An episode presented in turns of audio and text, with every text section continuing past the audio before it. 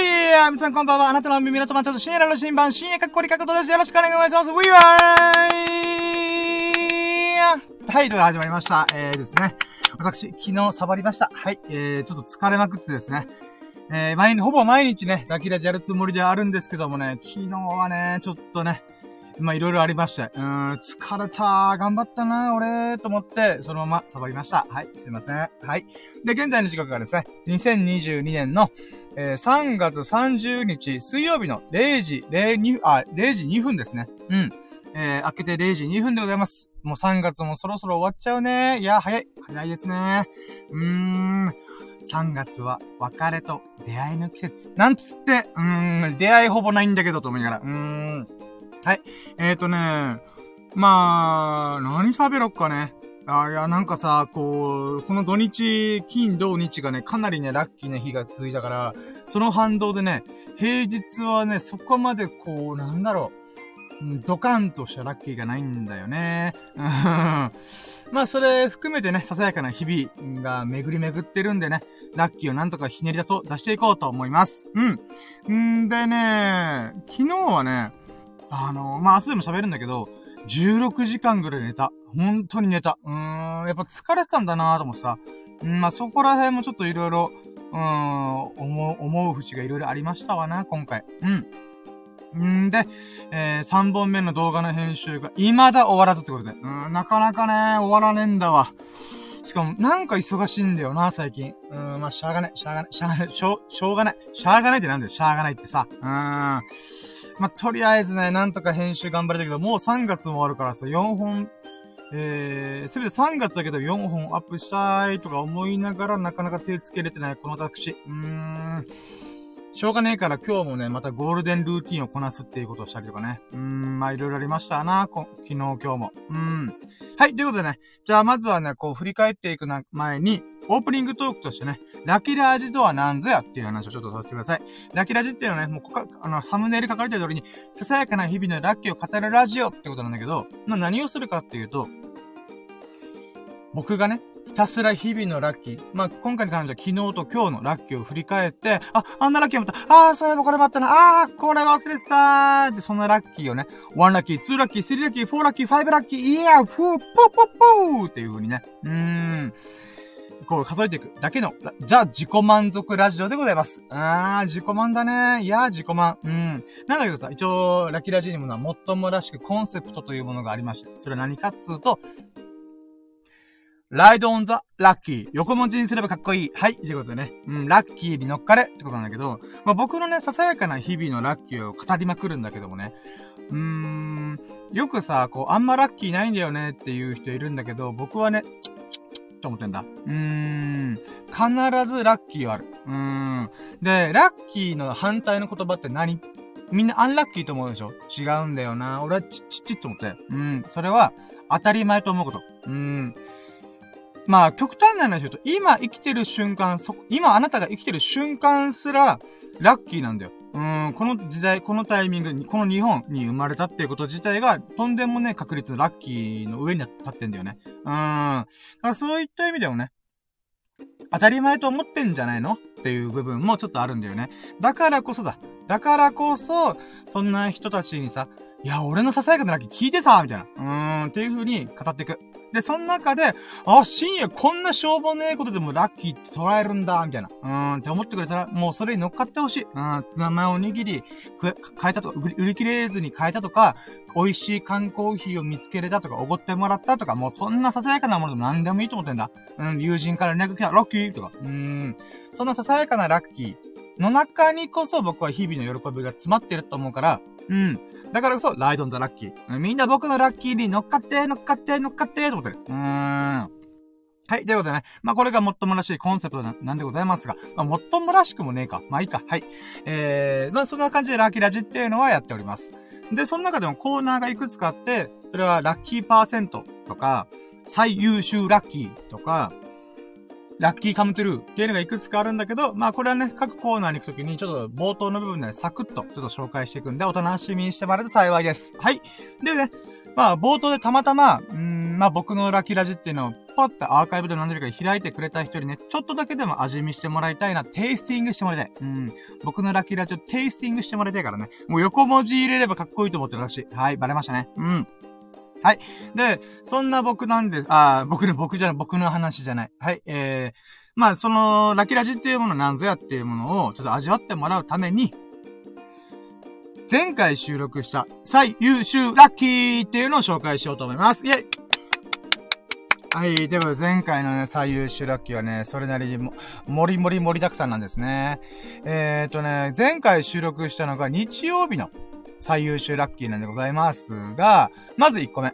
あ、これ2個あったんで、今回。うん。本当はね、前回収録してる時には、1個だけ選んだんだけど、いや、ちょっとこれよくよく考えてみれば2個目あるわなって思ったのがあったんで、まず1個目行きましょう。1個目はね、今月の体重目標が達成できましたイェイ減量しましたダイエット成功しましたイェイこれ何かっつうと、もともと僕はね、106キロから、まあ、75キロまで持ってくっつって、今年2022年中に持ってくって頑張ってんだけど、まさかのさ、俺4ヶ月で20キロやってたんだ。衝撃でしょ？もうびっくりするでしょ？で、106キロから、えー、86キロまで行きましたと。うん、やった、20キロ行ったね、と思ったんだけども、3月の、この12月から始めて、12月、1月、2月、3月っていうのがあるこの各月で、12月は12月の体重目標があるわけだ。100、えー、確かね、12月の106キロから100キロ切る。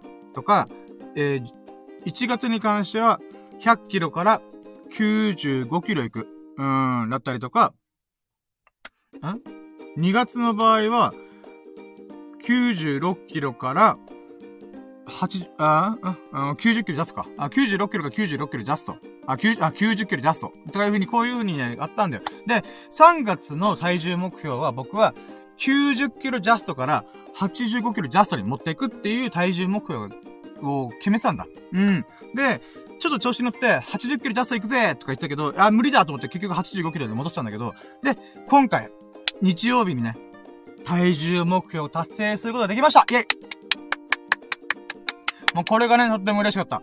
うん。やっぱね、今月、やっぱさ、僕、太ってる人が痩せるのは簡単なんだけど、僕今さ、僕の標準体重って175センチだから、68キロぐらいから75キロまでの間を標準体重って言うんだけど、その標準体重にどんどん近づいてるんだよ、今。うん。なので、あと10キロで僕標準体重になる。うん。そう考えた時にね、やっぱダイエットの、なんていうか中身が変わってくるんだよね。なかなか体重落ちてんだわ。あーあ。で、だからね、今月3月はね、ずーっと、えー、全然体重痩せねえなーっていう風に停滞期ってスランプってやつに入ったんだよね。うん。よく筋トレとかね、トレーニングでもスランプってあるんだけど、ダイエットにもあるんだよ。それはどういう仕組みかっつうと、自分自身の体があまりにも急激な体重の変化を起こすと、これはあかんぞという風になるんだって。うん。だからなかなか体重を落とさないようにしようって風に切り替えちゃうんだよね。それのことを停滞期とかスランプって言うんだよ。これ筋トレとかでもある。筋トレも自分の筋肉の状態が、まあ、ノーマル、通常だと考えたときに、そこにもうガンガン筋トレした結果、ムキムキにある程度なるんだけど、その後、いや、これはちょっと異常事態だっていう風に体が反応して、止まるんだよ、成長が。うん。だからそういったものが、まあ、筋トレにもあるし、ダイエットにもある。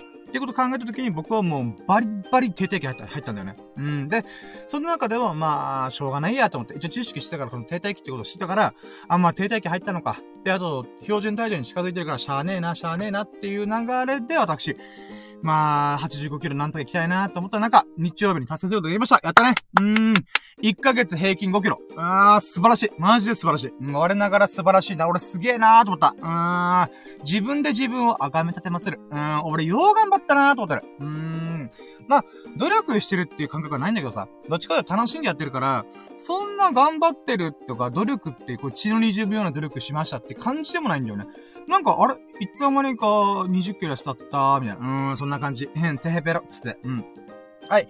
で、これが最優秀ラッキーの1個目。で、2個目の最優秀ラッキーっていうのが、人生で初めて逆さ釣りっていうのを経験しました。イェイあのね、これ経緯で言うとさ、えー、スサノオくんとミルクくんが、まあ簡単に言うと僕をいじめた。うーん、人聞き悪いかもしれないけど、いじめた。うーん。で、まあ、ウディってやつがいて、そいつがね、なんて言うんだろうな。まあ、友人だけど、3人とも友人なんだけど、あの、なんだろうな、トレーニングとかそういう体を使う系の仕事してるから、うん、この逆さ釣り逆立ちしてから釣り上げて、この筋を伸ばすっていうものがあるんだけど、それをさ、うん、おい、シーンやっちゃいなよ、みたいな感じで、みんなが言うわけさ。いやいやいやいや、いい、いい、いい、いい、俺やらんやらん、みたいな。うん、って言ったんだけど、あ、もういいよ、やろうやろう、みたいな。うん、はぁーと思って、もう、圧が強かった。うん、俺、ウディにはもう月に一回しか会わんと思った。うん、もうそれぐらいね、圧が強いの俺苦手だから、うん。もうね、今回の逆釣りで思った。俺やっぱウディとは月に一回しか会えんわと思った。うーん。まあ、そんなウディから逆さ釣りされたり、もう、逆立ちしながらのチューブラリンされたわけ。うーん。で、それでも内心ブチギレよ。はぁ、こんな、こんなこと聞いてねえんだけど俺って思って。うーん。で、誰もさ、言わねえんだよ、逆さ釣りの、どういうもんだよっていう言わずに、とりあえずやろう、とりあえずやろう、みたいな。あ、あ、あ、あ、むちゃ分かったやるよ、みたいな。うん。まあ、そんなハードな問題ってめっちゃハードだったんだよ。うん、びっくりした、俺。で、そしてさ、俺がチューブラやれてやれやれやれいたたたたって言ってるさなかにみんな爆笑してるわけ。俺ね、あの時一瞬だけ、マジで全員ボコりたいと思った。うん、ボッコボコにしちゃいちゃった。うん、それぐらい俺はイラついた。うん。俺一回もイエスって言ってるんだよなと。俺やってって言ってるんだよなと思って。うん。で、その中でやられて、もう、ぶちぎれモードよ。うん。で、しかもさ、一番めっちゃムカついた子が、俺が体張ったに関わらず、誰も動画撮ってねえんだ。あー、ムカついたね。撮れ撮ったら俺許すと思って、うん、誰も撮ってねえんだよ。暗かったから、つって。いや、電気つけろみたいな。うーん、もういろいろ思うことあった。だけどね、後でいろいろ振り返ってみたら、まあ人生初めての逆さ釣りっていうのまた、うん、まあいい経験っちゃ経験だ。もう二度とやり、二度とやりたくないけどね。二度とやりたくないけども、まあいい経験だったわなーと思って。うーん。このラキラジの収録してる時には、いや、もうこれは最優秀ラキラカウントしない。もう俺ムカついたから、みたいな感じで言ってたけど、まあ、よく考え、後から考えてみたら、あ、まあまあ、あれもね、いい経験だったかなと。で、さらに、あの、こういうね、リアクション芸というか、何かしらね、私のリアクションが面白いってみんな爆笑してたわけだから、その時にもうみんな、みんなに、絶対動画撮れよと。うん、TikTok、YouTube に使えるような動画を絶対撮れよと。うん、もうそれ口酸っぱくよと思った。うん、それまた気づきだよね。絶対今からシャッターチャンス来るから、動画の準備しとけっつって、もうリアクションする。うん、リアクションっていうか、うん、まあ、まあ、狙ってリアクションすることはできないんだけども、なんかこう、シャッターチャンスが来たら必ず動画撮れよと。うーん。まあ、その瞬間っていうものね、えー、自分自身も学んだから。うーん、次こそ、こういうリアクションがでかい時っていうのを、もう見計らって、私は、みんなに動画の準備しとけよっていう風に言っとこうと思います。うん。だからね、いや、これまた大きい学びも確かにあったからね。まあそういった意味では、まあ最優秀ラッキーかな。うーん、人生初の逆さずり。あと、こういうリアクションの時にはみんな笑ってんじゃなくて動画撮れっていう風に俺が周知できる。うーん、なんとしてでも動画撮れっていう、うん、うん、ことをね、こう言えるっていうのがね、まあいい、いやー、惜しかったけどね。いやー、ほんと動画撮ってたらね、よかったんだけどね、しょうがない。うーん。なので、まあ、そこら辺を加味して、最優秀ラッキーに、えー、選ばせていただきました。うん。えー、後日追加するっていうね。うん。いや、ほんとね、あの瞬間みんないじめっ子。マジでいじめっ子。うーん、おったね、俺。俺、俺の30年の歴史上いじめられたこと一回もないんだけど、うーん、まあ、あの時ね、みんなのね、逆さずりされながらの笑い声はね、悪魔の声、悪魔の笑い声でした。うん、ヒヒヒヒヒヒみたいな。うん、キキキキキキみたいな。おいおい、マジかマジか、いたたたたやべやべとか言ってるさなかに俺たちは、頭、もう一人でも冷静な自分が、こいつらマジかみたいな。動画撮ってんのかな撮ってないのかよみたいな。うーん、っていうことがありましたね。うーん。まあまあまあまあ、だから、あと一個ね、まあ、確信があったのは、やっぱ僕のリアクションはね、すごい面白いらしいから、まあ、僕自身は本気で嫌だから嫌なんだけど、まあでも求められるのであれば、やぶさかではない。どの目線ど、どういう目線と思うかもしれないけど。まあね、やぶさかではないから、必ず動画撮れ。うん、もうそれだけが、もう、で、その動画も、誰かの顔が映ってなくて、僕だけが映ってる動画。うん。じゃあ、まあ、顔だけが映ってない。他の人の友人とかの他の人の顔が映ってない動画を撮ってほしいっていうことも改めて思ったわな。うん。だからまあ、リアクションね。ほんと嫌だけどね。うん。嫌だからリアクションがでかいんだけど、まあ、ここのね、矛盾がすごい悲しいよね。うん、私としてはやりたくないことやりたくないっていうのがすごいでかい人なんだけど、だからこそリアクションがでかいっていうね。うーん、悲しい差がだよね。私がこういう風に、ラッキーラジやったらラッキーだーとか言ったりとか、いや、聞いてくださいよ。こういうさ、新しい情報手に入れたんですよ。こういう知識、歴史があるんですよって言ってることよりも、リアクションの方が、すごい受けるっていうね。うーん、悲しい。うーん。でもまあそういう星の元に生まれただと思うのであれば、まあ、それ相応のね、対応していこうと私は思います。はい。はい、ということで。まあ、これがね、この二つが最優秀ラッキーの2個でございました。はい、ということで、じゃあ、今回はね、まあ、昨日のね、うーん、あ、じゃあ、じゃあ、まあ、とりあえず始めましょうか。うん、行きましょう。やろうども、準備はいいかよーそろーシアラの新馬プレゼント、シアラちゃんこあ、違う、えー、えー、もう一回やりますね。まあ、昔のタイトルコールしちゃった。はい、行きます。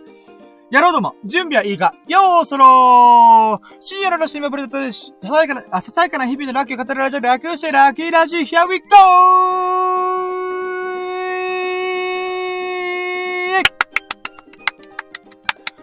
はい、ということで始めました、ラッキーラジオでございます。えー、日々のね、ささやかなラッキーを語っていこうと思います。えー、今回が、シャープ120、120回目でございます。やったね。120回来ましたよ。うーん。で、タイトルはね、1週間ぶりにジョギングできましたってことなんだけど、もうささやかすぎるね。ささやかすぎるんだけど、これもまたラッキーなんだよね。うーん。で、今回はね、まあ、いつも喋りすぎちゃってるから、1時間、2時間ぐらいで、せめて2時間で終わらしたいっていう部分もあるから、ちょっとね、いろいろが、さっぴこうかなと、いつものコーナーをね。うーん。で、まあ、今回はね、昨日と今日のラッキーをカウントしていくから、もう、昨日はね、俺16時間寝ちゃってたから、もうガッチャンコする。昨日と今日のラッキーカウントをバーってやってって、んで、最優秀ラッキーを選んで、明日のラッキーカムトゥルーをやろうかなと。だから、ラッキーパーセント今回なし。うん、冒頭でこ、ラッキーパーセントについて説明するねとか言ったけど、また今度の機会にするわ。うん。はい。ということで行きましょう。うん。じゃあ、今回は1ステップ目ラッキーカウント、2ステップ目最優秀ラッキー、3ステップ目ラッキーカムトゥルーの3本でお送りします。うふふふふつって、サザエさんみたいだね。うん。さーて、来週のサザエさんは、〇〇、三角三角、四角四角の3本です。それでは、せーの、じゃんけんぽんうふーの、あの、うふふ、説明長いよね。長かったよね。3本立てのサザエさんたたえを説明するのに、うーん、30秒とか1分かかった気がする。うーん。まあまあまあいいや。はい。ちょっと待ってよ。では、今回はね、昨日と今日のやつ語ってっから、で、今日、あ、待って何月何日だっけな待ってよ。あ、そうか、3月28日、月曜日と29日火曜日のラッキーを振り返っていこうと思います。ちょっと待って、本編入る前に、えー、水飲みます。はい。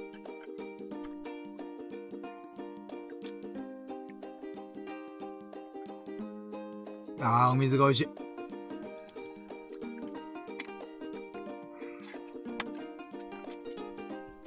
あと待って、鼻ほじるわ。ちょっと待って、準備させて。もう本編はね、速攻ラッキーカウント入ってっから、もう怒涛の勢いで喋ってくよ。うん。嘘だけど。うん。絶対金曜、あ、月曜日の朝のことはほぼ覚えてない。うん。私は疲れてた。はい。はい、じゃあ行きましょうか。もう、昨日、あ、昨日、昨日か。月曜日はね、まあ、寝てた、寝てたね。うーん。じゃあ行きましょうかね。はい、ということで。えー、オッケーオッケー。ちょっと待ってよ。あ、車が来た。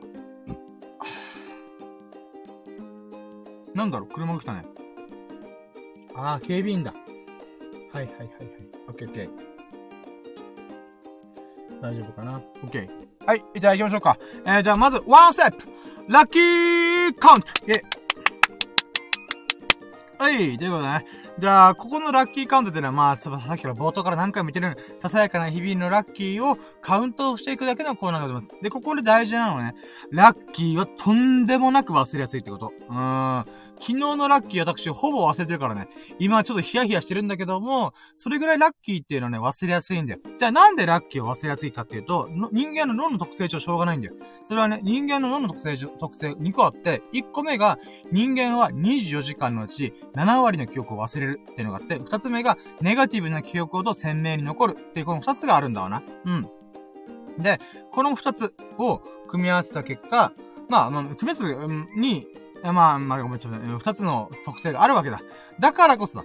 だからこそ、ポジティブなけ、ポジティブな記憶を鮮明に意識的に思い出そうっていうコーナーでございます。うん。これがね、ラッキーカウントの趣旨でございます。はい、じゃあ行きましょう。じゃあまずは、ワンラッキー目。ワンラッキーはね、うーん。まあ、結論から言うかな。結論から言うと、私、昨日、昨日というか月曜日。月曜日はね、16時間ぐらい寝てました。合計ね。合計16時間寝てました。もう爆睡、爆睡。で、途中起きて活動したこともあったんだけど、なんか眠いな、ふーんってやつて、うん、で、そしたら、で、また、ああ、もうこんな時間だ、ああ、眠いな、ふーんってやつて、で、結局ね、16時間以上寝てた気がする。うん、数えてないんだけど、もうそれぐらい寝てた。まあ、しょうがないんだよね。もう生活リズムがね、この土日、金、土日ぐらいがやばくて、うん。まあ変なね、生活リズムに入っちゃったっていうのがあったんで、もうここら辺をね、少しずつ強制していきたいなーと思いながら、うん、取り組んでおり、あやって、あ考えておりますね。えー、まあとりあえずね、でも久々に16時間ぐらいがっつりだからね、まあ結構今日はね、調子良かった。うーん。まあなのでこれがワンラッキーですね。はい、これが結論なんでございますが、ツーラッキー。ツーラッキーは、えー、月曜日朝起きて、まず体重測ったわけだ。体重測って、えー、85キロジャスト言ってたんだけど、そっから、確かね、84、ん ?84.7 キロか。84.7キロ行きました。これが2ラッキー。イェイ !0.3 キロ痩せました。イェーイで、まあちょっと油断はできないんだけどね。まあまあ、これまた今日の体重の測定、あ今日体重測ったとこもあるから、まあ、そういった意味ではね、まあまあ、ぼちぼちですわな。うん、嬉しかった。84キロ台入ったっていうことだね。うん。えー、で、これが2ラッキーでしょ？うん。で、3ラッキー。3ラッキー何やったっけな？昨日。マジで覚えてない。えー、そこから、体重測りました。体重測って、で、多分ね、いや、違うなまあ、顔洗って、歯磨いて、スキンケアして入れ歯ぶち込んで、そっから俺何やったっけな全然覚えてない。何したっけないや、それぐらい何も覚えてない。やば。待って、もうマジで覚えてない。昨日何やったっけな体重測りました。で、そこからそっから、え、マジで覚えてない。あ、待って。何したっけ？フェイスパックはやってないはず。えー、っとね、うーん。あ、洗濯物だあ、洗濯物だはい、オッケー。えー、3ラッキー洗濯物をしました。えー、これが3ラッキーでございますね。私、何度も言っております。洗濯物、趣味です。うん、楽しいよ、洗濯物干すの。で、洗濯物をね、干したんだわな。うーん。ああ、そうだ。で、4ラッキー。4ラッキーはね、曇り空だった。うん。あのね、ここ最近僕が住んでる地域はね、ずーっと雨だったんだよね。うん、かなり雨降ってて、あー、洗濯物できねえなーと思ってた中、もうここ数日ぐらいは曇り空っていう風に天気予報出たから、あー、じゃあ今のうちに干すしかねえなーと思って、干したんだわ。あなので天気がね、雨じゃなくて曇り空になっちゃってるのがラッキーだね。うん。で、5ラッキー。ファイブラッキーは、ファイブラッキーは、そこからそっから、あ全然覚えてない。多分、ストレッチした。したはず。うん。してないか？ストレッチしてない気がする。いや、した？あ、待って、ちょっと待ってよ。あー、してないんじゃねえか？ちょっと待ってよ。今、アップローチ見ればわかるはず。ちょっと待って。俺、ストレッチしたかな？昨日。全然覚えてないんだよな。あかんぜよ。あかんぜよー。してないな、昨日。昨日してないな。ちょっと待ってくよ。あれ？ちょっと待って、これ私、有意識自体。あのー、そこまで私落ちぶれた方って今、ヒヤヒヤしてるから、ちょっと待ってよ。あれ？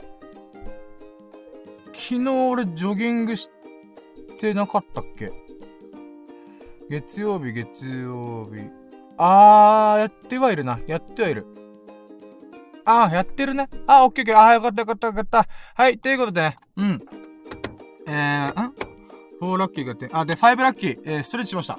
朝目覚めてから一応ストレッチするっていうのが私なるべくね、やろうと思ってる日課なんですね。やっぱね、ストレッチするだけでもね、やっぱ全然体の調子違うから、うん。なので5分10分ぐらいかな。入念なストレッチとか、あと筋トレか。をしました。うん。まあ、軽い筋トレやったけどもね、いや、寝れ全然いいだろうと思って。うん。これやったのが5ラッキー。えんで、6ラッキーは、6ラッキーは、あ、お経唱えた、お経。うん。僕はね、レバーの発音障害があるから、そのリ,、えー、リハビリとして、もちろんラジオもそうなんだけど、お経を唱えることもね、リハビリになるんだよ。これなんでかっていうと、仏教の経典、日本に去って伝来してる経典っていうのは基本的にはサンスクリプト語、古代インドです、えー、言われてた言葉をそのまま翻訳してる、翻訳っていうか、まあ、言葉をなるべくね、そのままに状態で翻訳してるんだよね。うん。なので、そういった意味では、えー、通常使う日本語とは違う、えー、なんで、違う、なんだろう、うん、おし、えー、筋肉、筋肉というか、か、あ違う脳みそとか口の動き方をするから、まあそういった意味でリハビリになるわなーと思ってやってます。で、僕を、まあ仏教、仏教好きな人間だから、あの、えー、まあ、お経とやってる暇なわけ。なので他の作業をいろいろやるんだよ。で、セブンラッキー。セブンラッキーは、SNS、毎日投稿できました。イェイ僕はね、インスタグラムを中心に、インスタ、ツイッター、ノート、グラビティとかいろんなアプリで自分の写真と、あとはプチブログ、だいたい1000文字前後ぐらいのブログを書いてるんだよね。うん、それは毎日投稿できたので、これがセブンラッキーでございます。うーんで、8ラッキーは、じゃあその時の記事何書いたかっていうと、あの、蕎麦の話書いた。蕎麦。うん。蕎麦粉の、えー、蕎麦、蕎麦屋さんとかね、ざる蕎麦とかの蕎麦の話なんだけど、これはね、えー、1週間前かな ?2 週間前に、あの、友人のミルクくんと蕎麦を食いに行ったんだよね。うん。で、その時の記憶を思い出しながら書きました。で、正直蕎麦食ったぐらいじゃあんまりパンチないなかい、か、なんか書くあれが膨らまないなと思ってた中で、あ、そういえば、ミルクくんがいろいろお話ししてたなと思って、もうミルクくんがさ、僕知らなかったんだけど、あのー、あ、まず、じゃあ、これタイトルで言うならば、えー、蕎麦を通して知る、あ、あ、あ、蕎麦を通して新しく知る、世界情勢と友人の一面っていうタイトルで書いてあるんだよね。つまり友人の一面と世界情勢っていうものが蕎麦を通してちょっとだけチラ見できたんチラ見せできたんだよ。もうパンチラみたいな。うん。できたことでそれを書きました。うん。んで、その時に、あの、まあ、蕎麦が好きってことを知らなくて、でそうなんそんなに蕎麦食いたいんだと思って。で、どうやら家でもカップ麺で蕎麦食うぐらい蕎麦好きなんだよね。で、僕らが住んでる地域って、蕎麦粉で打った蕎麦よりも、小麦粉で打った蕎麦の方が有名なんだよね。だから、蕎麦屋さんってマジで少ないんだよね。うん、本州の方々からしたら、まあ、蕎麦って普通にあるわなっていう感じかもしれないけど、こっちはね、逆なんだよね。普通のね、この、僕たちの小麦粉を使った蕎麦の方がメイン、メインだから、蕎麦屋さんを探す方が大変なんだよね。うーん。で、で、その蕎麦を、まあ、ミルクくんがすごい好きっていうことを知らなくて、で、この前おかんと食べに行ったんでめっちゃ美味しかったよって言ったら、もう、どうやら、その、行った日の一週間前にその話をしてたんだけど、その一週間ミルクくんはずーっと蕎麦食べたい、蕎麦食べたい、蕎麦食べたいっていう風に思ってたらしい。うん。だから僕とさ、今週も遊ぼうぜ、イエーイってやって、うん。合流したら、開口一番。深夜さ、お腹空いてるみたいな。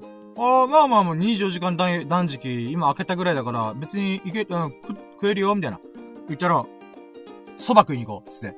おー、ミルクくんが珍しいと思って。ミルクくん結構ね、あのー、なん人に合わせてくれるタイプだから、おー、ミルクくんが自分からこうして、こうしようぜっていうの珍しいなと思って、うん、蕎麦食いに行こう、蕎麦に食いに行こう、みたいな。うん、で言ったから、おじゃあ行こう行こう行こう、ちょうどよかった俺もまだ飯食ってなかったから、ってことで、行ってきました。うん。で、そのね、このメニューとかいろいろ見て、まあまあメニューを頼んで、で、待ってる中でね、こういろいろ、このミルクくんならではの、蕎麦の話をいろいろ聞かせてもらったんだよね。で、僕はね、ほんと蕎麦、蕎麦粉を使った蕎麦っていうのが全くわかんないから、このお店がどういう立ち位置なのか全くわかんないの。うん。だからさ、ミルクくんがもう蕎麦奉行なんだよ。鍋奉行ならぬ蕎麦奉行なんだよ。うん。で、蕎麦についていろいろ教えてくれたんだよね。うん。まず、僕がたまたま今回行ったお店っていうのが、とってもなく、とんでもなくいいお店だって言って、それ何かっていうと、すげえ美味しいのに、すげえリーズナブルで、かつ、あ、まあ、ま、美味しくてリーズナブルなわけ。うん。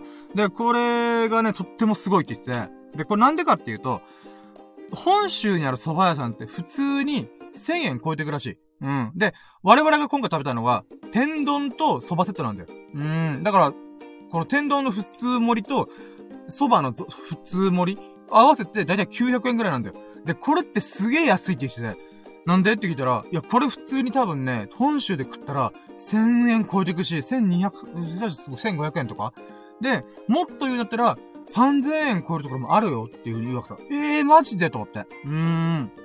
そんな感じなんだと思って。で、さらに、10割そばっていうのがあるんだけど、僕たちが食べたところ全部10割そばだったんだよ。で、この10割そばっていうのは、蕎麦粉を100%で作ってる蕎麦らしい。うん。で、二八蕎麦っていうのがあって、それは小麦粉を混ぜて、蕎麦粉と小麦粉を混ぜて、28の割合で作ったのが二八蕎麦っていうんだけど、そっちはちょっと安くなるんだって。小麦粉とか混ぜてるから、その分ちょっとだけね、安くなるってこともあるんだけど、10割蕎麦で、この天丼セットで900円。で、普通にお腹いっぱい食える。で、美味しい。リーズナブル。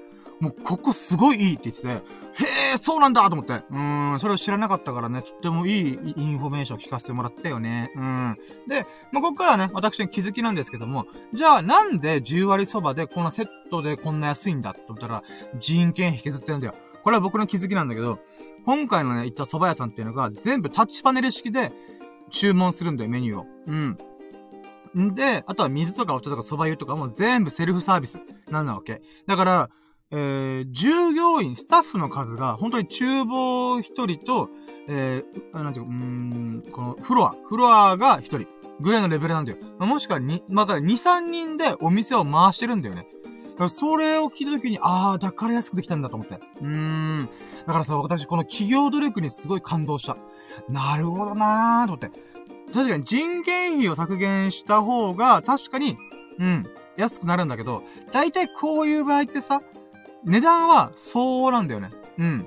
つまり、お店の利益として還元されるだけで、お客さんに還元されることだって、まあないわけ。まあそれはしょうがないよね。だってお店の運営費用にやってないとお店潰れちゃうから。だけどさ、ここのすごいところは、お客さん、つまり僕らが頼むメニューすらも安くしてるんだよ。うん。ってことはだ。もう利益率多分超少ないはずなんだよ。本来だったら人件を削減して、その利益率をね、こう、なんとか高くして、そのまま店、お店の運営に持っていくっていうことが、まあ、よくあることなんだけど、そこをさ、お客さんにも還元するってすごくね、やばくね？と思って。うん、だからそういった意味でね、ほんと蕎麦屋さんありがとうと思って。もう僕の家の近くにできて本当によかったありがとうと思ったね。うーん。まあこれが、えー、まあこういう記事書いたんだよね。うん。で、あ、そう、この記事を書い、これだけだったらまだパンチ弱いなと思って、もうちょいないかなと思ったら、そう、すさ、あ、ミルクくんがな、あの、国際関係の物流っていうのが国際、国際物流みたいな関わってるお仕事してて、で、その流れで、もう蕎麦食ってんじゃん。そしたら、いやねこれ安いじゃん今。だけどこれ今のうちに食べとかないと値上がりするよって言って、かもしれないよって言ってて、え、なんでかもしれない？ななんで値上がりする可能性があんの？みたいな。言ったら、いや、実はさ、蕎麦粉の元って蕎麦の実じゃんそう、蕎麦、蕎麦という品種、植物の実、実からこう、なんだよ、作ってるわけじゃんうん、うん、そうだね。うん。それは知ってるよ、みたいな。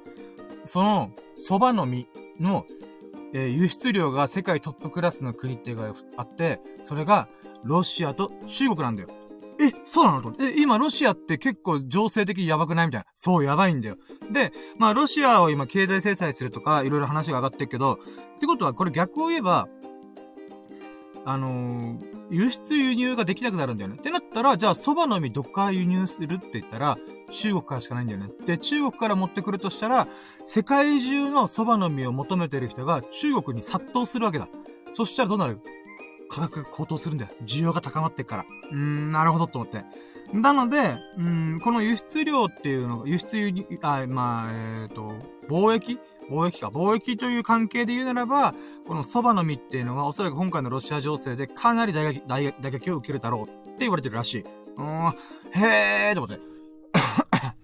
まあ、そこら辺がね、まさかさ、この、私は蕎麦食ってるけど、この昨今の、ロシア、ウクライナ情勢による、まあ、世界情勢、国際情勢が不安定になっているってことが、まさか蕎麦一個から見えてくるってことがあるって知らんくてさ、なるほどと。うん、ミルクくん、 good information ありがとうと思って。うん。やっぱさ、世界は強く繋がった、世界はね、広く深く繋がってるんだよ。それは、インターネットと物流、この二つで、すごく密接に絡み合ってんだよ。だから僕たちも、対岸な火事と思ってたら、足元救われるよね。うーん、それをすごい思った。だから、蕎麦だけじゃなくても、他にもいろんなものが、と、とりあえず変わっていくはずなんだよ。例えば、石油とか石炭、石炭ではないか、まあ天然ガスとかね。そういう天然資源とか、もしくはこの食物系、食物とか、もしくはロシア製品っていうのが、もろもろ届かなくなる。ってだったら他のところから取ってくるしかないから、そういう時が何が起きるかっていうと、やっぱこのロシア以外の国から輸出してもらおう、輸入しようっていう風に考えるから、この各国がね、そこに集中しちゃうよね。そうした瞬間に、かなりね、こう、価格が高騰していくっていうことがあり得るわけだ。うーん。いやー、勉強になりました。まあ、そういった内容の記事を書きました。うん、まさかそば一つで、こう、世界情勢と友人の新たな一面がね、まだ知れることになるとは思ってなかったなーっていうことを書きました。これが8ラッキーです。はい。で、9ラッキー。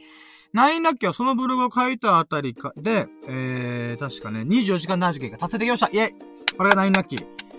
私ね、ダイエットをしておりますが、その中の3本柱のうち一番の大柱、大黒柱っていうのが、24時間断食、1日に1食しかご飯食べないっていうのを決めてるんだよ。うん。まあもちろん2食する時もあるんだけど、基本的には1日1食をするっていう風に決めてる。うん。で、今回そのお経を唱えたあたりから、プチブログを書き終わったあたりから、お、もう時間だわなっていうことだったんで、9ラッキー24時間、24時間断食達成できました。で、10ラッキー。10ラッキーはね、ご飯がめちゃくちゃ美味しい。うーん、めちゃくちゃ美味しい。うーん。いやー、ほんとうまいんだわなー、ご飯が。うーん。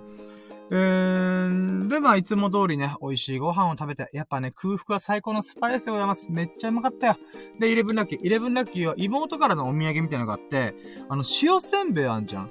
塩せんべいって、まあ僕、もう今まで、さっきまでちょっとね、ごまかしたけど、私住んでるとこ沖縄なわけ。うん、内縄なわけ。うん。で、沖縄県の、まあ特産品って言ったら変だけど、まあ、うーん、馴染みのあるお菓子として塩せんべいっていうのがあるんだよね。で、その塩せんべいって、どう作ってるのかちょっとわかんないんだけど、とりあえずまあ、うーん、丸型のせんべいで、厚みがね、えー、7ミリ、8ミリ、あ、1センチぐらいある。まあ、ほんと塩、塩だけで味付けされてるような、うん。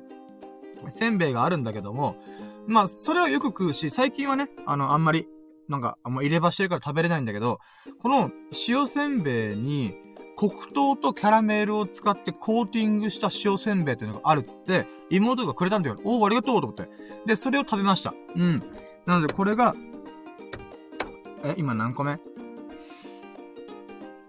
?11 ラッキーが。合ってる？待ってよ。8ラッキーがブログをやって、9ラッキーが24時間で、10ラッキーがご飯ご一緒だ。11、あ、当たってんな。11ラッキーは妹からもらった、えー、チョコレートと黒糖でコーティングされた塩せんべい食べました。うーん。んでね、まあ、美味しかった。美味しかったっていうか、よくわかんなかった、正直。うん、美味しいっちゃ美味しい。だけどね、私、入れ歯じゃん？だから、あの、歯にくっつくんだよね。アンド、もうよくわかんなかった。もう歯にくっついてそこに意識が持ってかれて、美味しいんだけど、どういう美味しさがあるんだろうっていうのはね、もうわからんかった。あの、キャラメルがね、くっついてたんだよな。うーん。まあ、でも美味しかったよ。うん。とりあえず、とりあえず、味わい、味わい切ることはできなかったけど、美味しかったことは間違いなかった。うん。まあ、そういったね、妹からのお土産また嬉しいしね。そういったことで、えこれが11ラッキーです。はい。じゃあ、12ラッキー。12ラッキーは、あ、その皿洗いしました。うん。トイレブラック皿洗い。私は洗濯物と皿洗いが趣味です。うーん、自ら望んでやっております。うーん、で、最近はね、もう沖縄ね、暖かくなってきてゴキブリも出るんだよ。だからね、ちゃんと衛生環境整えましょうっていう意味も込めて、私、ちゃんと皿洗いしております。うん。で、12ラッキーが皿洗いしました。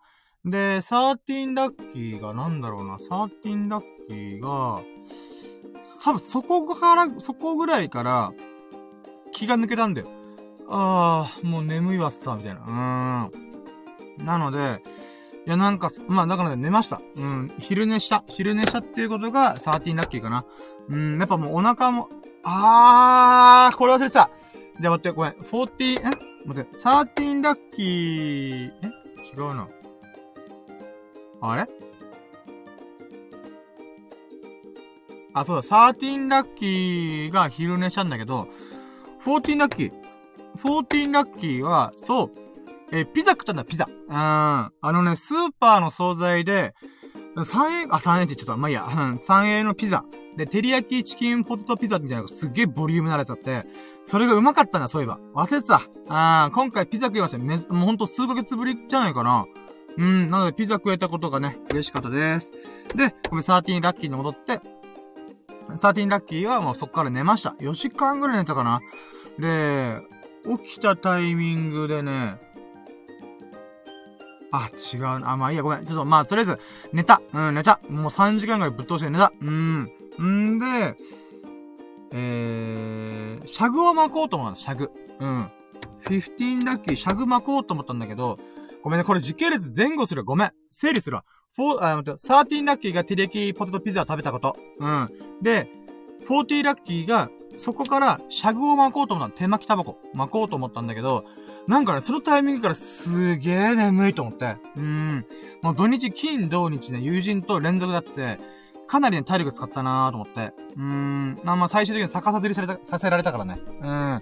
もう、だから逆さずりさ、今回最優秀ラッキーに追加追加の、追加したけどさ、もう逆さずりがね、ちょっととど、とどめさせたと思って。もうそれぐらいね、もう、うわーやめてやめて、あー、疲れーみたいなことをやったから、私はね、あの、それできっかけに疲れたと思ってる。うん。んで、シャグ巻こうと思ったんだけど、準備したん、したんだよ。したんだけど、結局、数本巻いて、もうこれ明日やろうと思って、もう、なんかティッシュ被せて置いてたんだよ。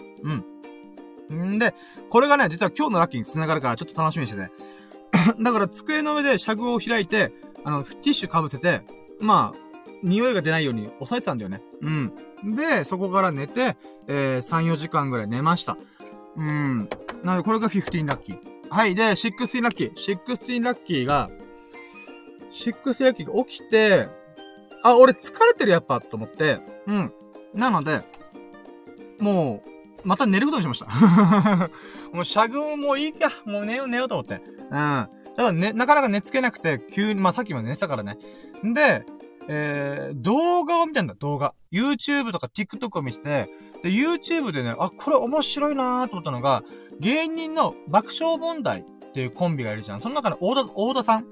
大田さん、大田さんっていう、まあ、ボケをする側と、あとはクリームシューの上田さんっていう人が、フールかなあの、フールって HULU っていう動画配信サービスあるじゃんネットフリックスみたいな。で、そこ限定でやってる、なんか番組があって、で、それの一部分を YouTube でアップしてんだよ。で、その太田上田っていう、うん、番組をひたすら見てました。YouTube にアップされてる分。うーん。でね、これがすげえ面白かったなーっていうのが、えー、6ラッキーかな。16ラッキー16個目。でね、まあ、これいろいろ見てたんだけど、その中でゾロ目の4分44秒の私、えー、動画を見つけました。あ、今日のゾロ目これじゃーんってことで、これが、えー、私の昨日の、昨日っていうか月曜日のゾロ目でございます。うん。これがセブンティーラッキー。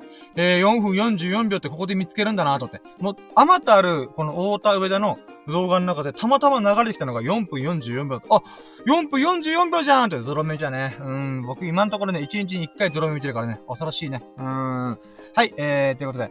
続いて、18ラッキーをね、そこで改めて思ったのが、あの、劇団一人と大沢あかねというご夫妻。うん、あの、結婚されてるじゃないで、その二人がね、すげえ面白いなと思った。うん、この前ね、大沢あかねさんがゲストで出て出てたやつが YouTube にアップされてて、それがね、もう仕上がってんだよ。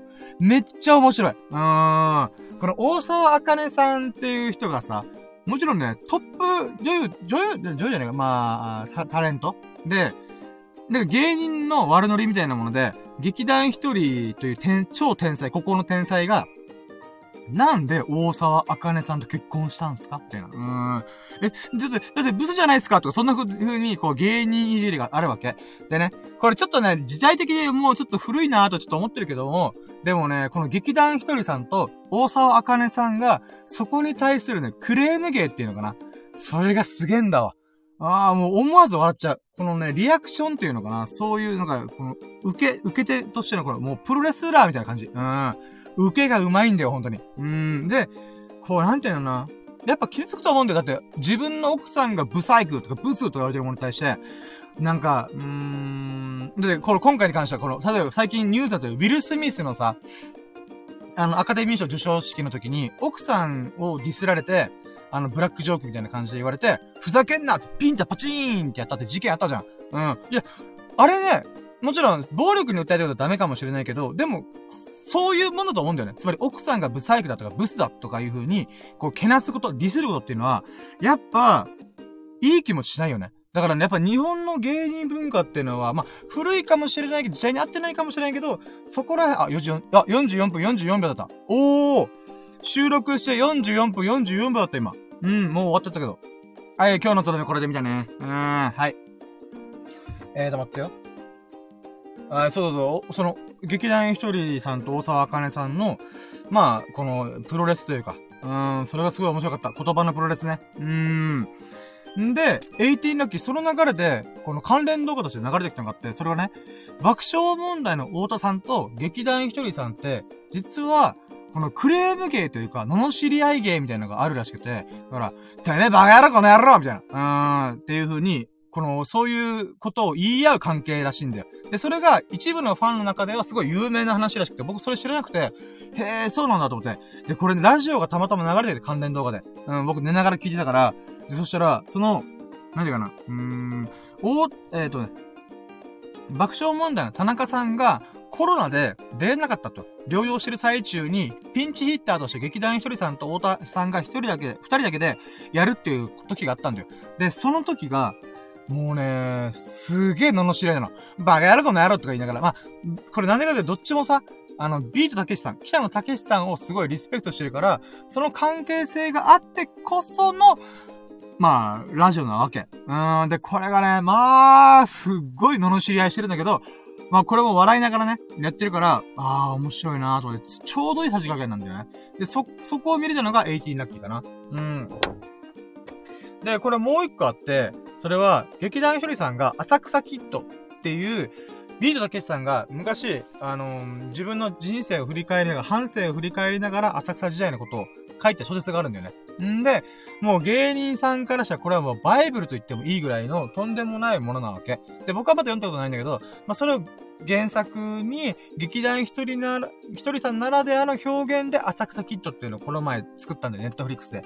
で、その時のね、で、あの、ラジオまた面白かったんだよね。うん、こその時田中さんも一緒にいたんだけど、これがね、うーん、てめえバカ野郎この野郎とか言いながら、俺はビートたけしの本当のギラギラちょっと知ってっから、お前のそれっていうのは、なんか違うと思うんだよな、みたいなこと言いながら、はいはい、そういうのいいんですよ、たけし死んじゃって、みたいな。うん。そういうたけし信者の人にしか伝わらないような浅草キッタ絶対作らないと僕は思ったんですよ、みたいな。うーん、やっぱりね、みたいな。そんな、そんなの知り合いするわけ。でもね、これがちょうどいいぐらいで面白いわけ。あー、すごいな、いや芸人さんですごいなと思って。この、お互いがお互いを認め合ってるっていうのを分かった上で、罵り合う、みたいな。はあ、このバランス感覚素晴らしいなと思って。うん。まあ、これが18ラッキーですね。で、そうこうしてる中で、スンってもう一回寝ちゃ、寝ちゃいました。うん。で、えー、なので、昨日、あ、き昨日の月曜日のラッキーに関してはもうここら辺で終わりかな。18ラッキーかな。うん。で、こっから今日の朝の話、朝からの話になります。で、結局さ、もうそっからもまた爆睡して、もうかなり寝たんだよね。本当だから、もうワンラッキーミニティが16時間ぐらい寝たって言ったけど、いや、ほんとね、それぐらい寝た。うーん。んで、起きました。で、起きて、19ラッキーは、何したっけな、今日は。今日はね、あれ？ちょっと待って、ちょっと、まあ、節目だから、んちょっと水飲むわ。は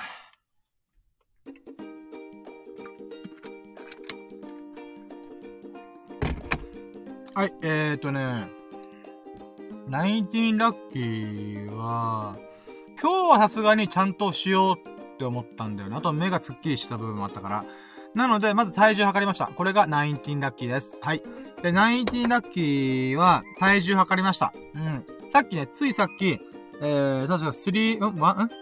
スースリーラッキーぐらいで体重測って、84.7キロ行きましたと言いましたが、じゃあ今日の体重いくたいくつだ？ってなったら、まさかの84.9キロでした0.2キロ増えてる。ということで。うーん、0.2キロ増えてましたね。いやー、へこむ。うーん、でもね、やっぱ油断しちゃあかんと。まあでもしょうがないね。月曜日はね、もう疲れたっていうのもあったから、もう寝、寝る一日あったっていうのがあるから、うん、まあまあ、それはしょうがない。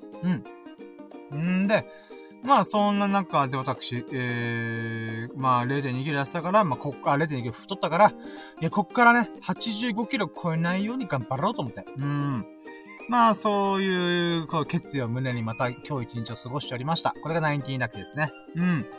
うん。んで、19ラッキーから20ラッキー。20ラッキーは、今日もまた、あ、今日また風呂入ったな。風呂入って、髭剃って、あー、これ言っとくか。うん。これね、ちょっとさ、これ、スサノオくん当てなんだけどさ、今から喋るラッキーはスサノオくん当て。うん、もうピンポイント。スサノオくんからさ、もらった、なんかこれ男、男、男の象徴が元気になるっていう、なんか錠剤みたいなのもらったじゃんなんかジョークグッズなのかもしれないねってやつ。あれね、もしかしたら聞いてたかもしれない。これが21ラッキー。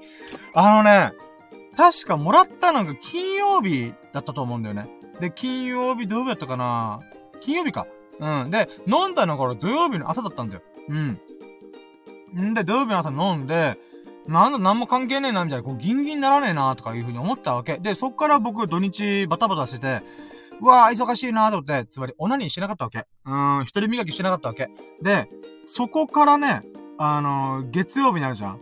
月曜日もまた疲れてたから、ふーと思って、それも眠ってたわけ、ずっと。うん。で、今日だよ。めっちゃムラムラした。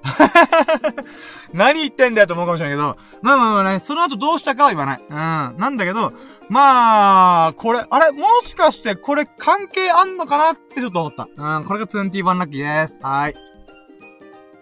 で、22ラッキーがそっから髭剃って、えー、顔洗って、えー、スキンケアしたんだ。そうで、スキンケアがね、22ラッキー。えー、フェイスパックしました。イェイ。フェイスパックね、あの、髭剃りして、だいたい4日に1回ぐらいのペースでフェイスパックをやるようにやってます。で、まあ、やっぱフェイスパックやると、もっちもちでございますね。うん。うーん、で、これが22ラッキーかな。で、23ラッキーが、えー、フェイスパック終わって、何したっけな？フェイスパック終わって、からの、あー、本読んだな、本。うん。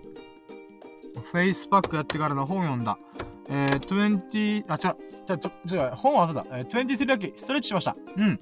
えー、今日はね、雨降ってなかったから、えー、屋上に登って、目的が外出て、あのー、ストレッチしました。うん、で、筋トレとかもして、まあ、簡単な筋トレなんだけどね、それをやりました。でこれが、23ラッキー、23個目のラッキーございます。はい。で、24ラッキー。24ラッキーは、うーん、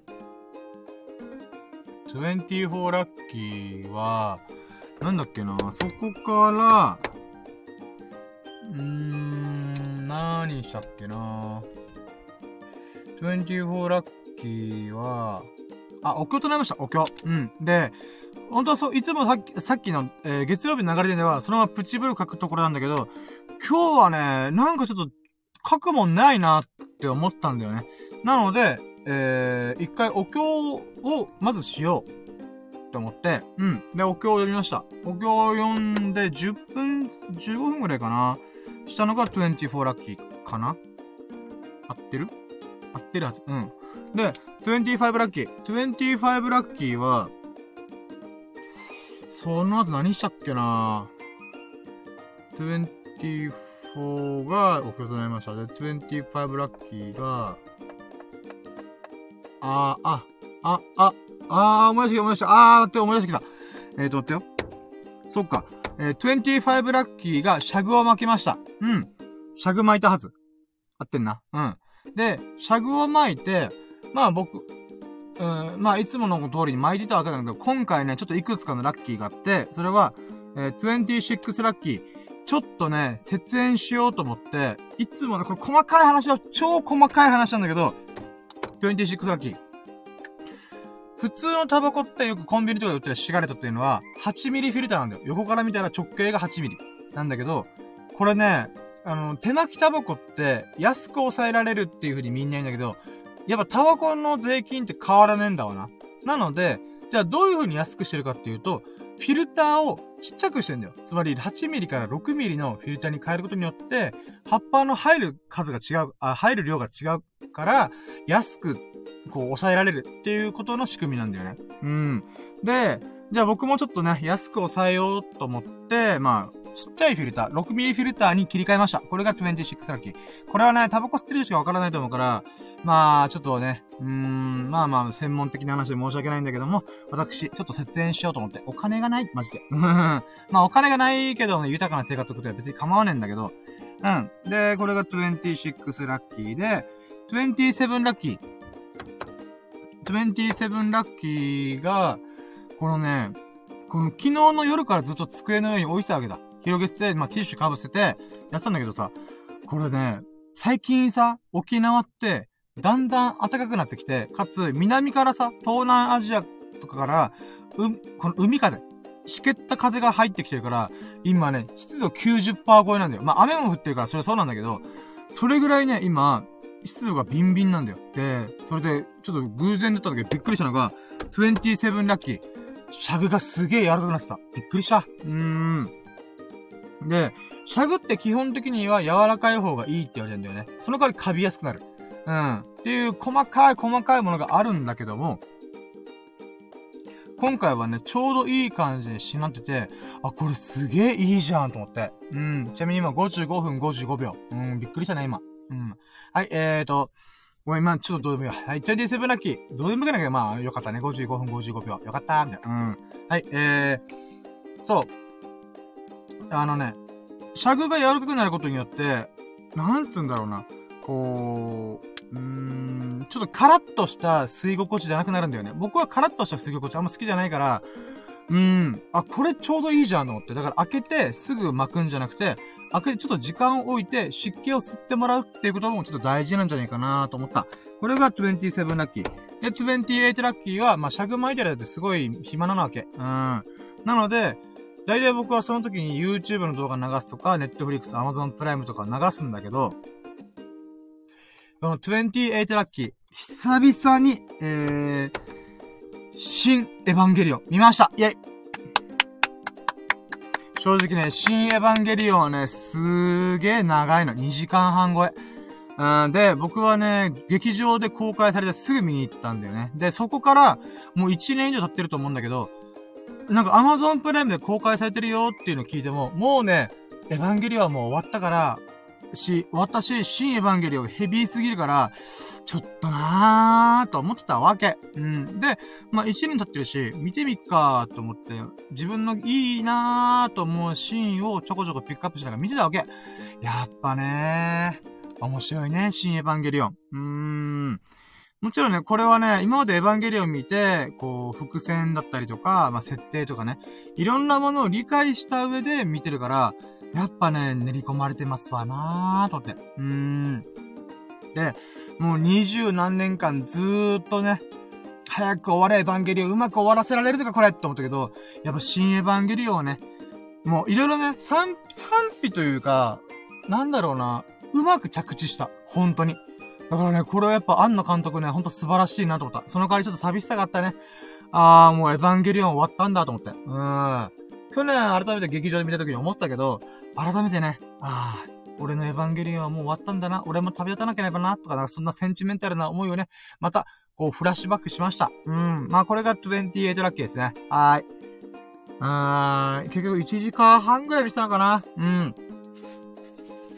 んで、29ラッキー。まあ、シャグも巻き終わって、えー、その後、うん、まあ、やることやったから、えー、じゃあまたお経を読みながら、えー、プチブログ、SNS を毎日投稿しました。これが29ラッキーです。で、やっぱね、お経を唱えてるとね、あの、余計なこと考えなくて済むから、うん、あと心が穏やかになるからね、うん、ブログも変なこと書かないようにし、しえー、する部分もあるからね。そういった意味で、えー、お経を唱えてよかったです。お経を唱えながら、えー、まあ、SNS、インスタグラム、ツイッター、えー、グラビティ、 note、まあ、いろんな SNS でコピペだけども、写真と、えー、プチブログを一緒に乗っけてアップできました。これが29ラッキーです。で、30ラッキー。30ラッキーは、うーん、なんだろうな、30ラッキーはね、うーん、あ、そうか、あこのプチブログ今回何書いたかっていうと、ほんとね、今日書くことがないなーと思って、一応ストックはあるんだよ。あ、この写真今度あげようやつさ、って思ってるやつあるんだけど、なんか今日書く気持ちじゃねえなってちょっと思ったんだよね。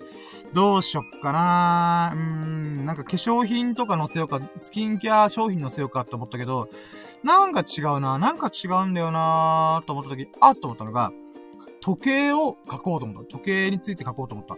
うん。前ね、僕掛け時計を買い替えたって話したんだけど、その掛け時計っていうのが、温度計、気温を測るところと、湿度計、湿気の度合いを測る部分がついてる時計だったんだよね。うん。で、3コインっていう、あのー、まあ、300円均一、まあ、300円の商品あんまねえんだけど、まあ、そこでね、500円で時計が振ったわけ。で、その中でも、文字盤だけのやつと、温度計、湿度計があるやつがあって、うーん、どうせ買うんだったら湿度計とか気温のやつも買っちゃえと思って、で、買ったわけ。で、でもね、僕30年間気温とか湿温気にしたことないんだわ。うーん。例えばさ、これ癖っ気の人とかだったらさ、うん今日はちょっと湿気が強いから、うーん、ちょっとこうしよう、ああしようとか、思うかもしれないけど、僕15年間ずっとスキンヘッドとか関係ないわけ。うんで、まあ、なんだろうな。洗濯物乾かないなーとか、部屋干しできない、部屋干しがどうこうとかいう場合も僕は、あの、洗濯物とするとき雨雲レーダー見ながらやってるから、うーん、そんな困ってないんだよね。うん。部屋干しするタイミングがないんだよ、そうそう。うん。ってこと考えたら、マジで湿度計とか気温とかいらねえんだわな。うーん。なんだけど、まあ、一応買っとこうと思って買ったんだよ。でもね、やっぱ好奇心。このなんとなくのおかげでね、新しい扉開いたよ。それは、気温と湿度というものの関係っていうのは、人の過ごしやすい状況っていうのをすごい起因してるわけ。起因って影響してるわけ。うん。んで、これ、軽くグったらさ、これ、ああ、そっか、なるほどなと思ったのが、まず気温。気温でいうのは人間が過ごしやすいと思う気温は18度から22度の間。たった4度しかないんだけど、この間が一番過ごしやすいということで、寒くもなく暑くもなく。で、さらに湿度。湿度はね、この90%がいくともうムンムンしてるから、あの、暑いんだよ。カラッとしてないんだよ。うん。なので、湿度も50%前後がいいって言われてる。うん。なるほどな。これはちょっと勉強したからだったと思って。で、そんな中、僕のバッとこの、えー、時計見たらさ、90%湿度が。うん。で、気温が22度ぐらいか24度ぐらいかな。暑っと思って。うーん。そりゃ暑いし、ジメジメしとるわ、と思って。うーん。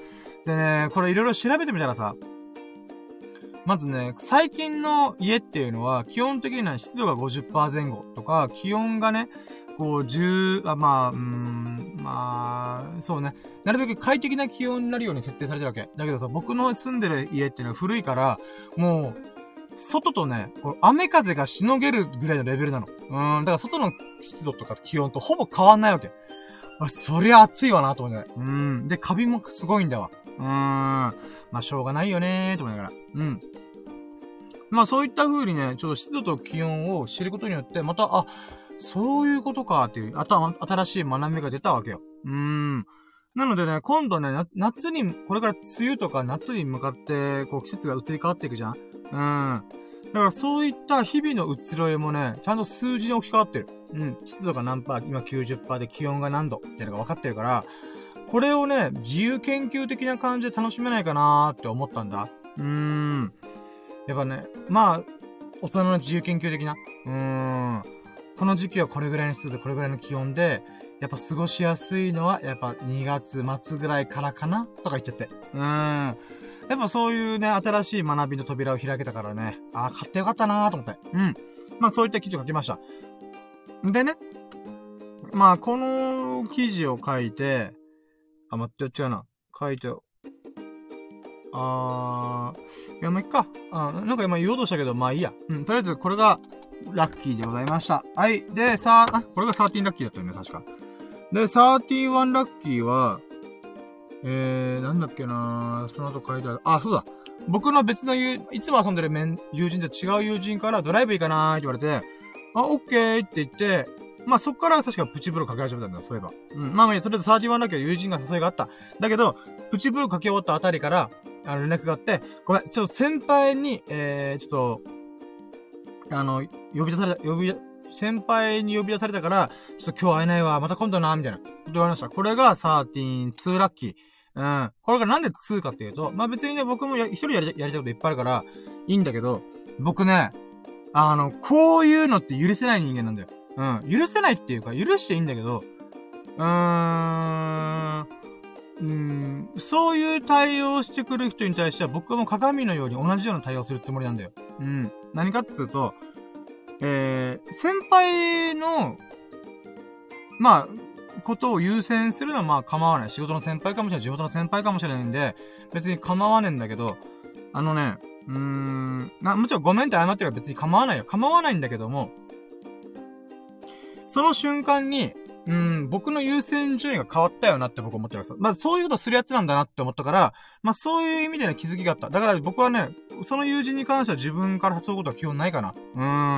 まあそういった気づきがあった。うん。あ、こういうことしてくるんだと思って。うん。もちろんね、もともと予定が入ってたったら、てか、予定があると誘ってくんないとちょっと思うけど、まあまあ予定がなかったんだろうね。途中から急に先輩に呼び呼び出されて、行けんくなったわ、みたいな。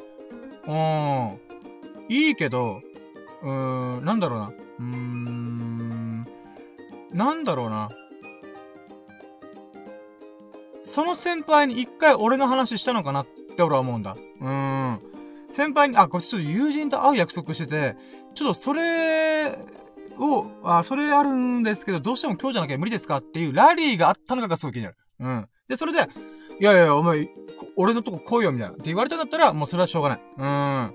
なんだけど、そのラリーせずに、その友人の中の優先順位で僕の約束をブッチしたんだったら、もう話全然違うよねって僕は思ってるから、うん。僕はね、基本的に、えー、なんだろうな。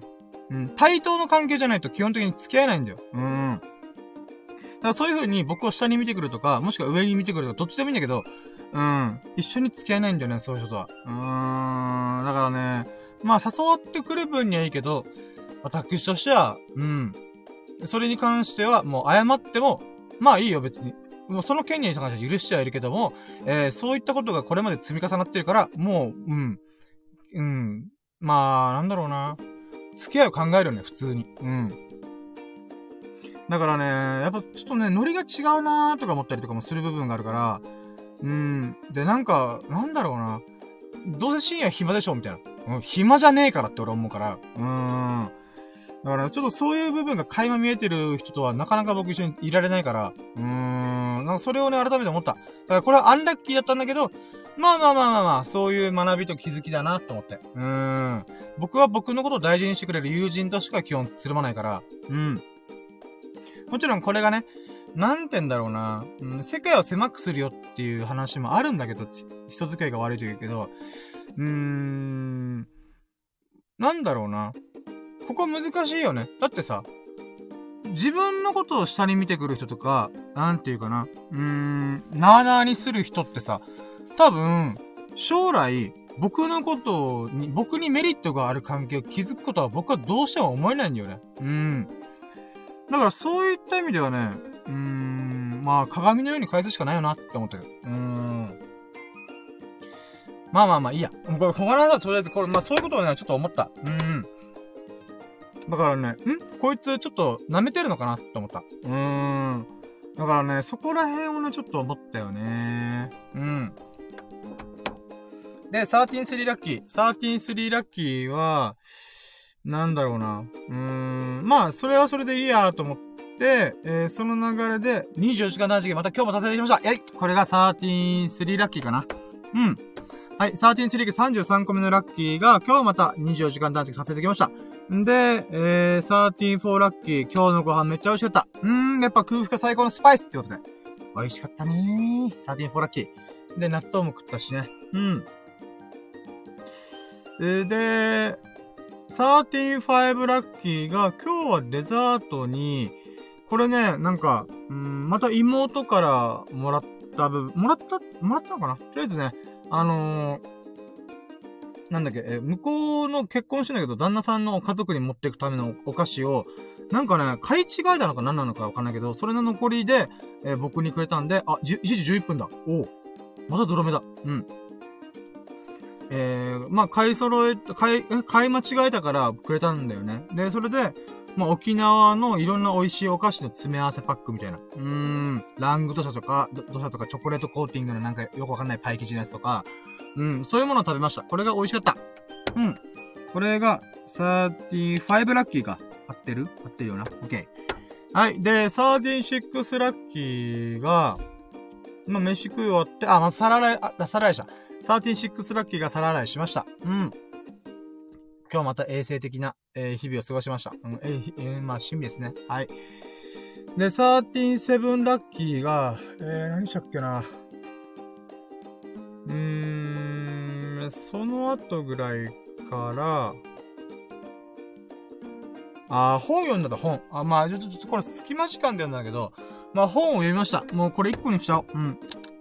137ラッキー、本をいろいろ読みました。いろいろっていうのは、僕がやってる世界の教養365とか、日本の教養365っていうものを読んでんだけど、このね、土日が忙しかったから全然読めてなかったんだよ。うん。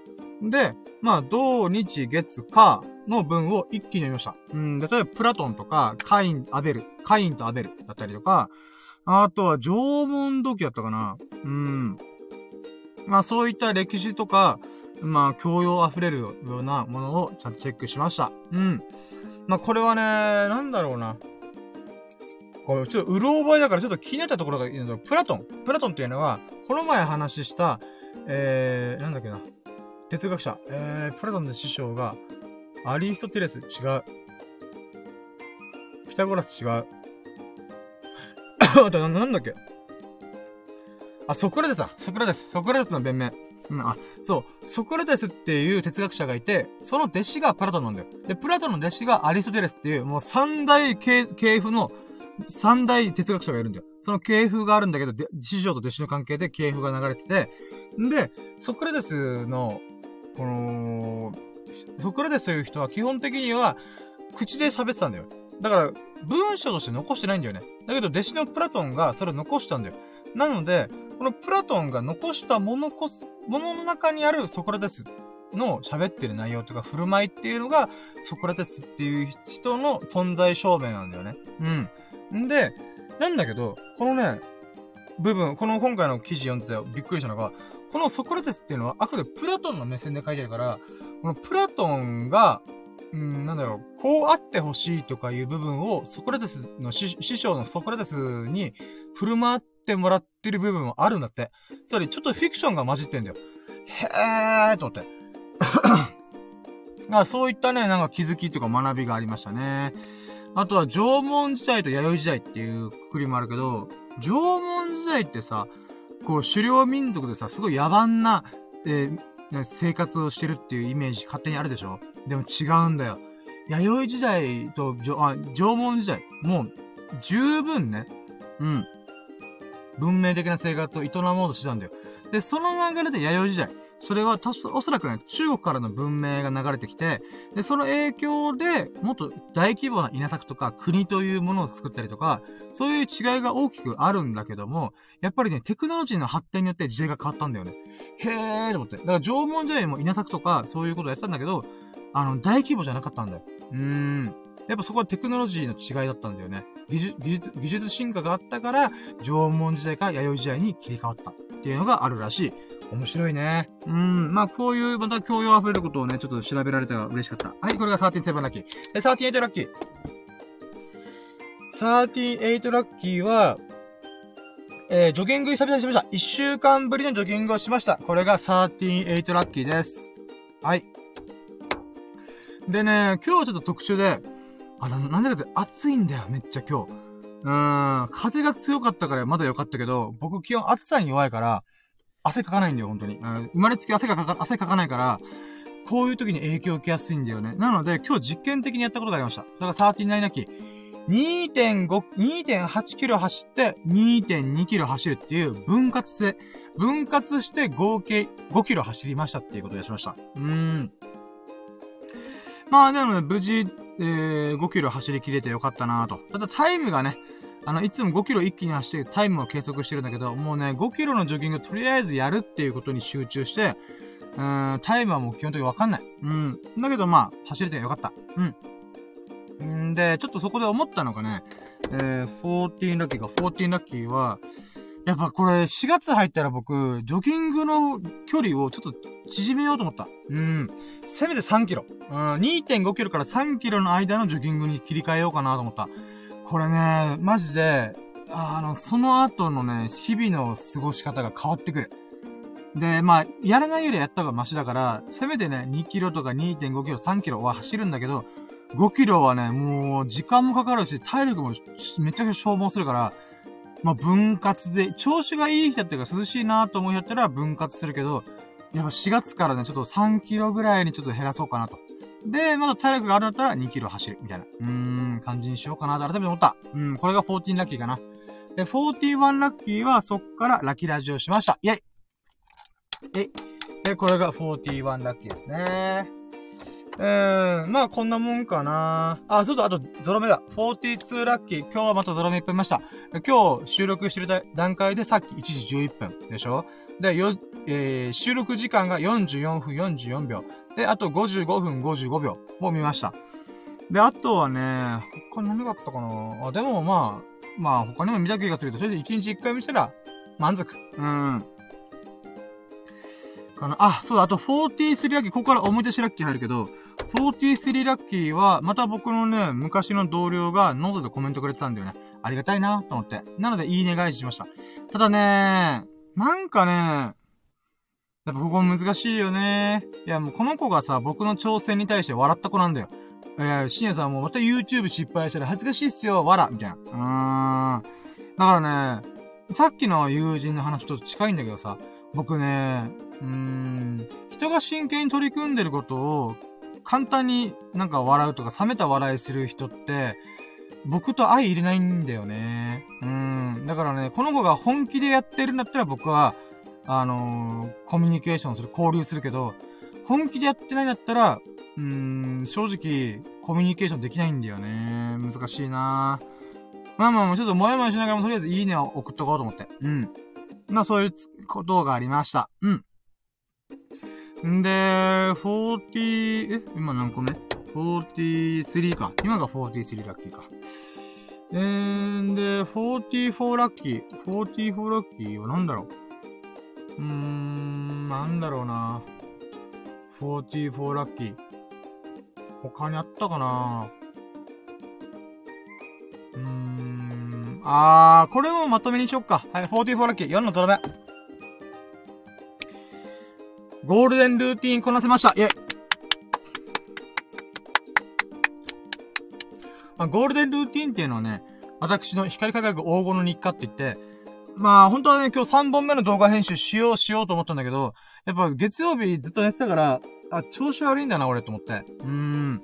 なので、まあ、じっくり寝ました。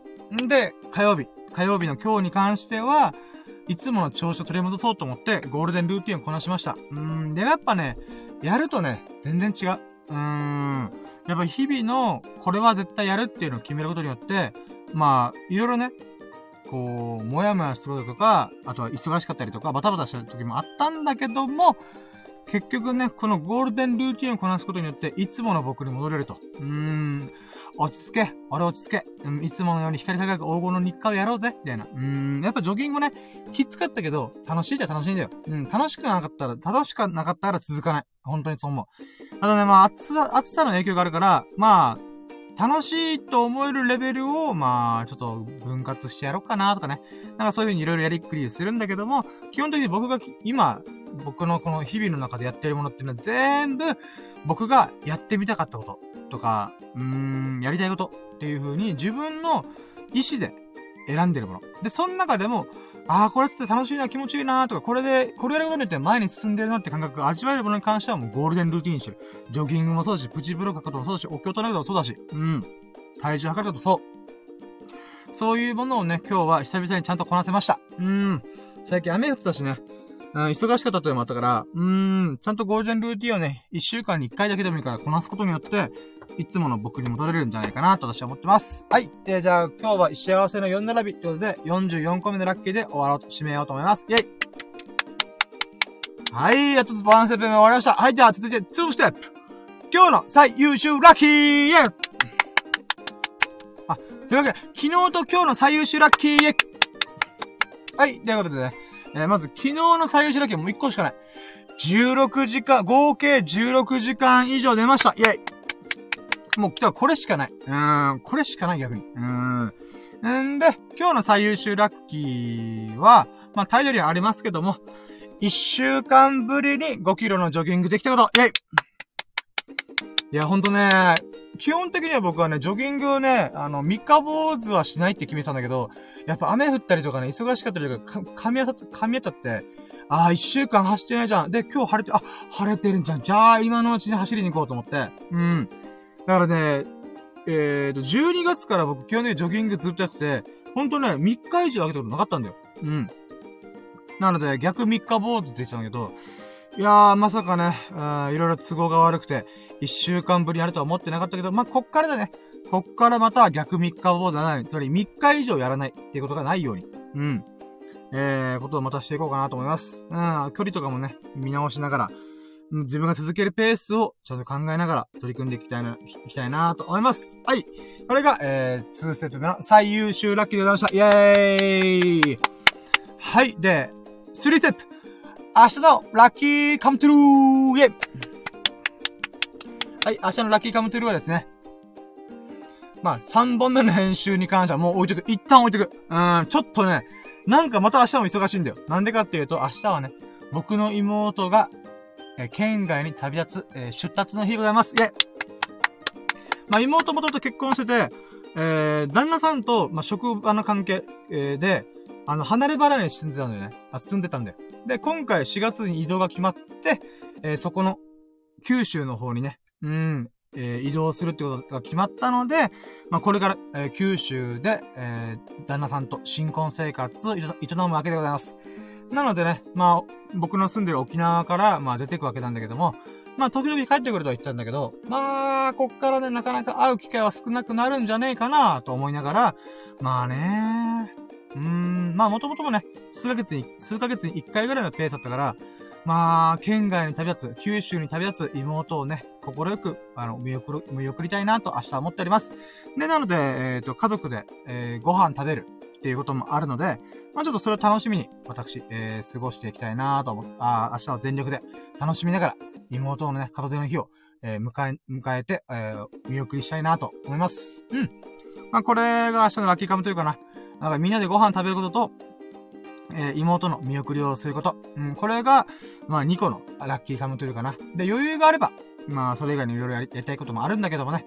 なので明日1時ぐらいにはね、もう出発するから、えー、結構忙しいんで明日また。まあまあまあ、いいや、それはしょうがない。うん。はい、ということで、えー、もう駆け足で過ごして、あー、送っ、あ駆け足で喋ってきましたが、これがね、2022年3月28日、29日、月曜日と火曜日の、えー、ラッキーでございました。じゃあ、ちょっとラッキーのまとめ入りましょうか。今日のね、ラッキーは、ラッキーカウントは、44ラッキーイェイ !44 個のラッキーがありましたイェイイェイイェイあ、昨日と今日合わせてね。うん。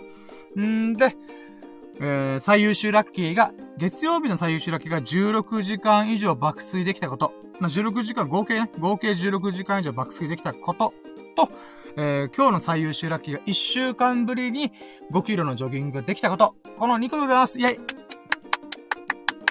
で、明日のラッキーカムトゥルーは、えー、家族で、えー、ご飯、会食を、えー、ほがらかに行いながら、行うことと、あともう一個が、妹のね、うん、えー、片手を、えー、祝いながら見送りたいなと思っております。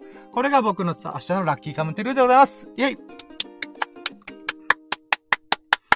はい、ということでね、駆け足で送ってまいりましたが、えー、1時間半か、1時間25、3分か。まあ、1時間半だな。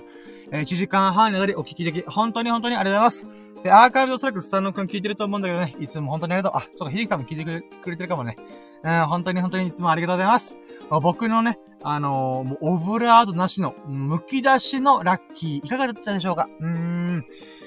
逆さ釣り。俺、ちょっとやんねえかんな。うーん、あれはね、私、いじめだと思ってるから。いじめ、いじめ。うーん。もうね、あれはね、ほんとみんなケタケタケタって、もう悪魔のような笑い方をしてたからね、ひー、こいつら怖いと思ったよね。うーん、まあまあまあまあ。動画撮ってれば許しだ。うーん。まあまあいいや。はい、えー、なのでね、えー、1時間半の時お聞き、お聞きいただき本当にありがとうございます。えー、本当ね、まあ、スザンのひできさん以外にも、あの、聞いてくれた方にもね、本当にありがとう。はい。で、面白いな、いいなって思ってくれましたら、ハートマークやコメント、フォロー、何卒よろしくお願いいたします。そして、ここまでね、お付き合いいただいた。1時間半にわたりお付き合いいただいた。皆様、そこのあなた、うん、そんなあなたがね優しい優しい、そんなあなたが、ほがらかな日々と、幸多き日々を過ごすことを心の底から言っております。Thank you for listening. Have a nice day. いやういじゃあ、久々に1時間半ぐらい終わったんじゃないかな。はい、というわけで今回が、シャープ120、120回目のラッキーラジオでございました。イェイはい、ということで、じゃあ、今回のラッキーラジオ1時間半でいつもに比べたらね、えー、少ない時間ではありますが、まあ僕もね、明日予定があるので、えー、ここら辺で終了したいと思います。本当にいつもありがとうございます。では、終了いたします。バイチャ